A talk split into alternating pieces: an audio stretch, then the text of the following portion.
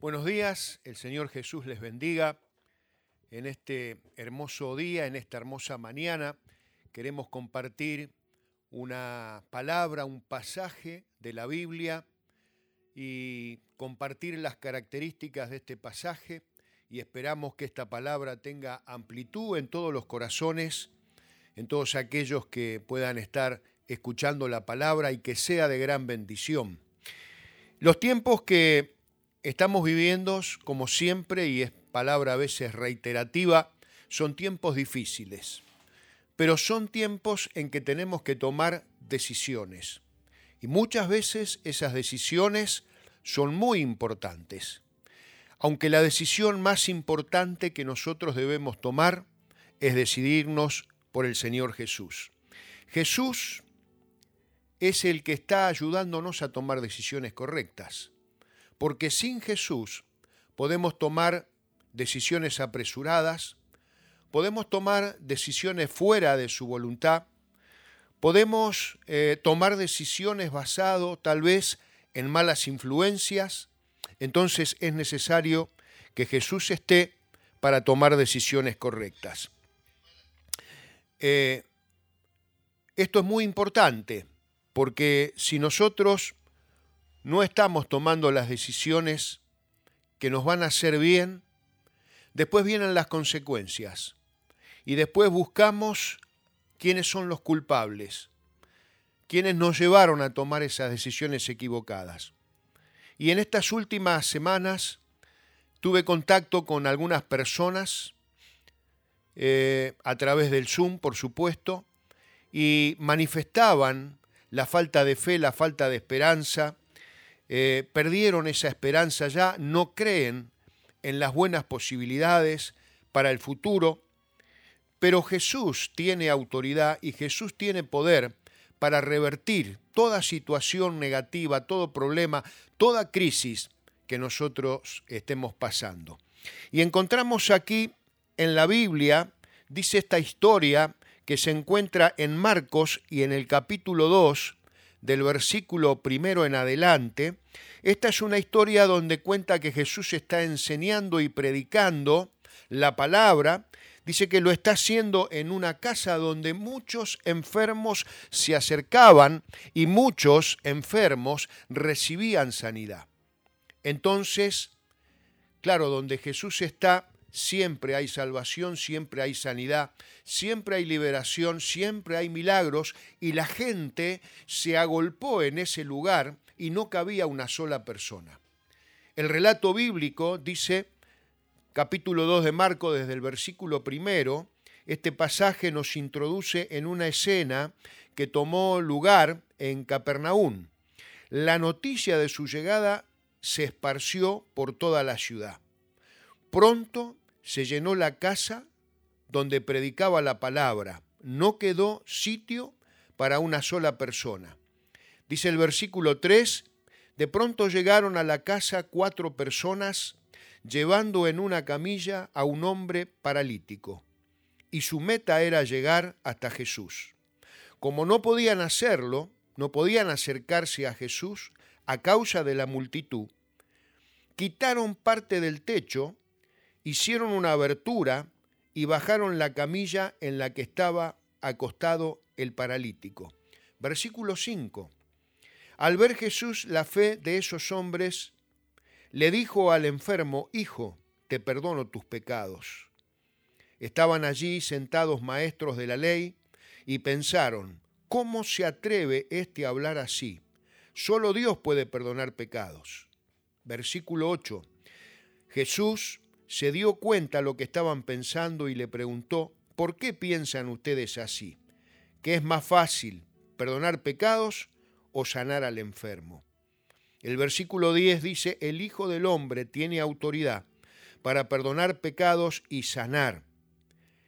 Le, le dijo al paralítico, levántate, toma tu lecho, toma tu camilla y vete a tu casa. Y el versículo 12 dice que el enfermo se levantó en el acto y tomando su camilla salió a la vista de todos, que glorificando a Dios decían, nunca hemos visto algo así. Que el Señor bendiga su palabra. Y acá entonces tenemos un hombre que estaba paralítico, no sabemos si era de nacimiento o en algún momento de su vida quedó paralítico, pero estaba imposibilitado de andar y estaba necesitado de un milagro. Ahora, este hombre en esta condición, imaginamos nosotros los pensamientos negativos que tendría, porque dice que se acercó a Jesús porque lo llevaron, no por decisión propia. Entonces, probablemente él estaba frustrado, se sentía frustrado, eh, él estaría pensando, siempre tengo que depender de los demás, siempre tengo que estar esperando que me ayuden, eh, no, no tendría eh, expectativas para su futuro. Y así también muchas veces nosotros nos sentimos por diferentes circunstancias de la vida. No hay expectativas para el futuro. No tenemos un proyecto para nuestro futuro. Y no tenemos la esperanza para seguir adelante.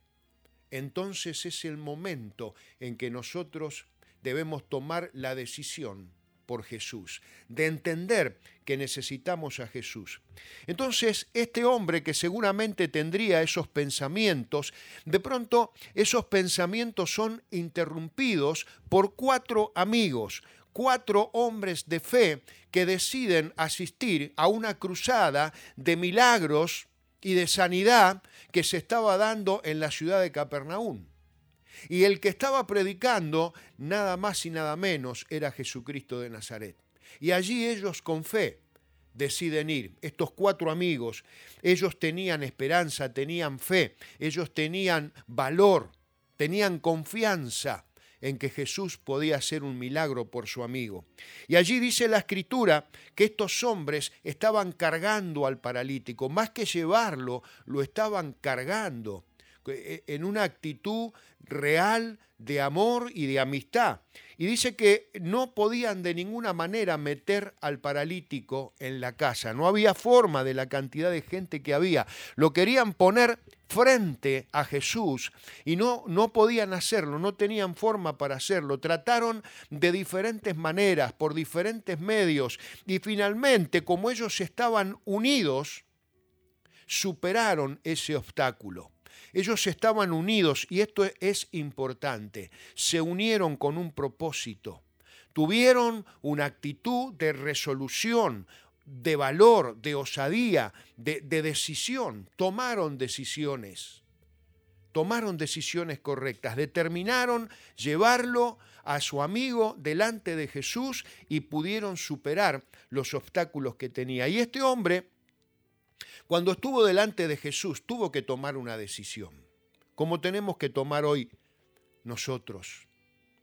Y muchas veces tomamos decisiones de acuerdo a la gente que nos rodea.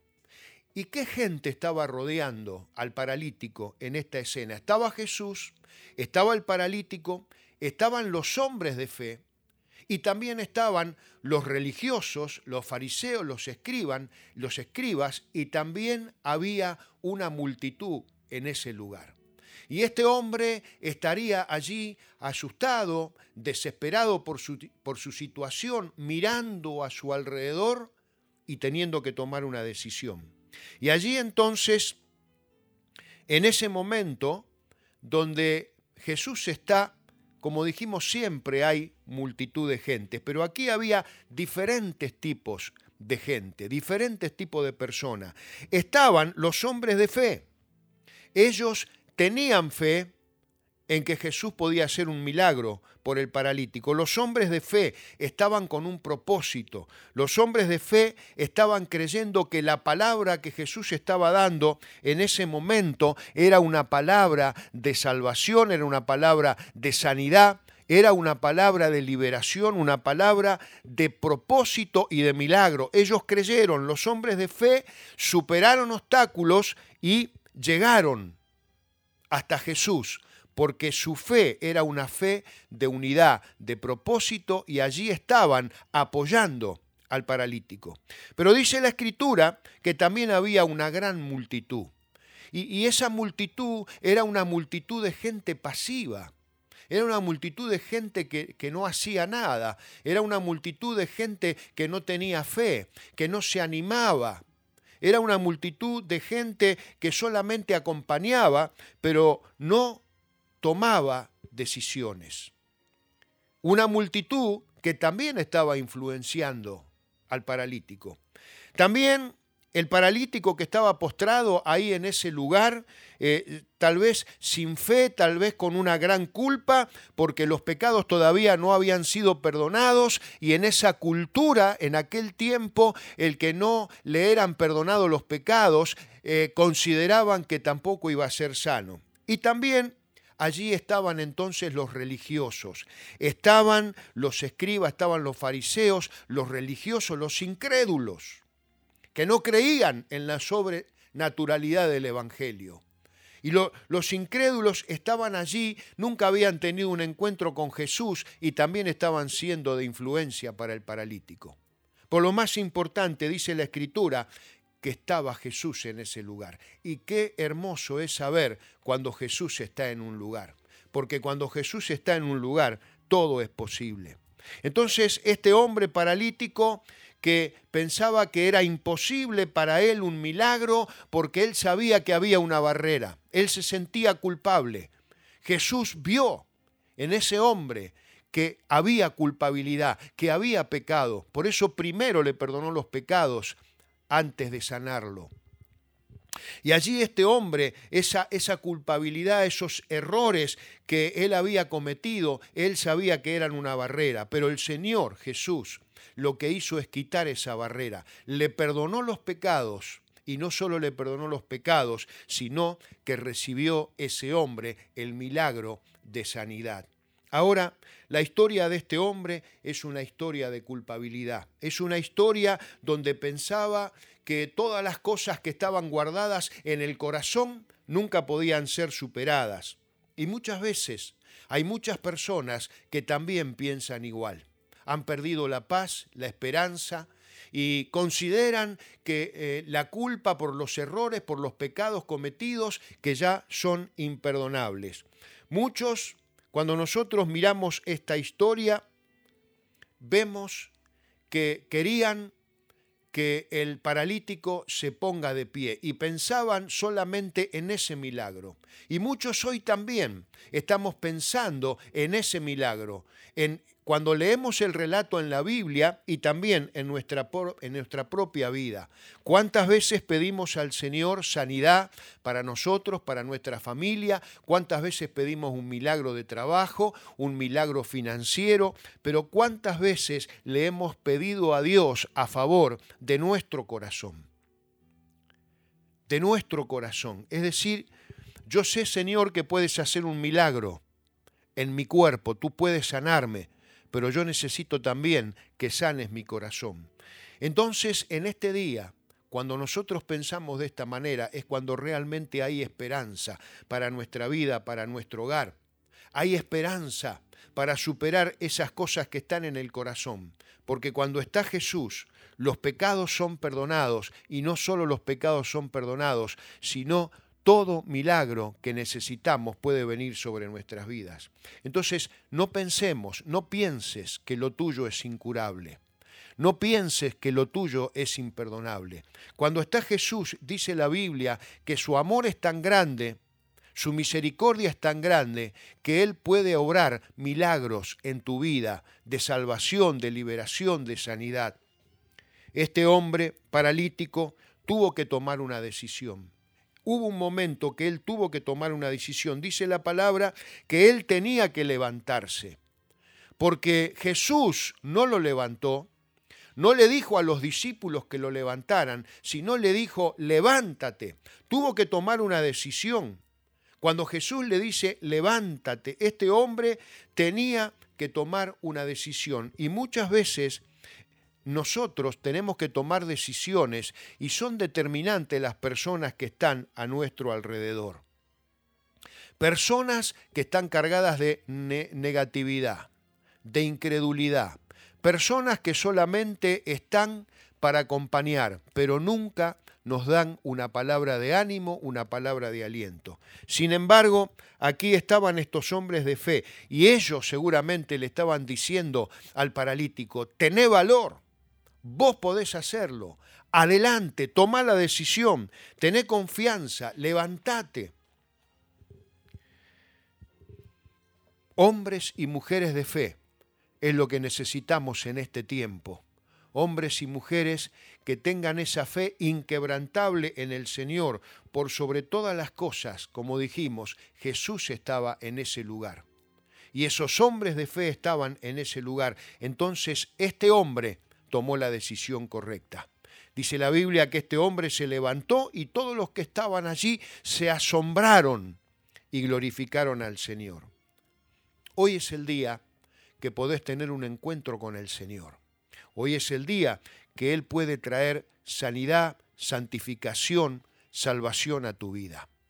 Hoy es el día que Él te puede hacer sano, te puede hacer libre, te puede restaurar completamente, pero tenés que tomar una decisión.